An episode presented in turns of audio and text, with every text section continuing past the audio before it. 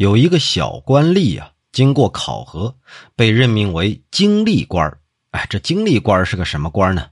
主管的就是出纳文书之类的。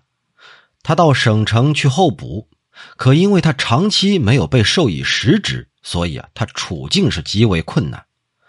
没有实缺就没有收入啊。有一位上司就很同情他，让他暂且当一个典史。可是他却利用职务之便是作威作福，还欺压同事。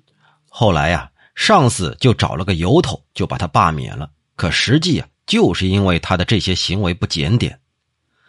邵二云学士偶然就谈到这件事儿，顺便又说起一件类似的事儿，说在他的家乡啊，有一个人夜里正在读书，忽然听到这窗棂上有声音，他仔细一看。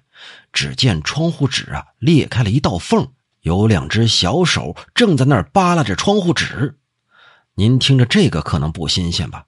我跟您说呀，这小手只有西瓜子儿那么大小，它根本就不是人的手啊！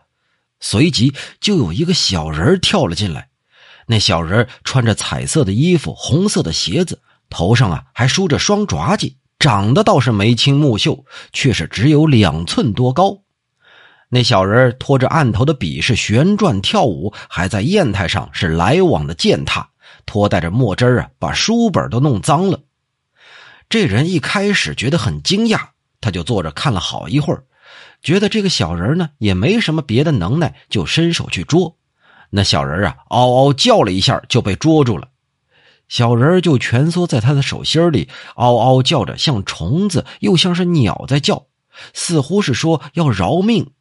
这个人呢，恨透了，就顺手把这小人放在火上给烧死了。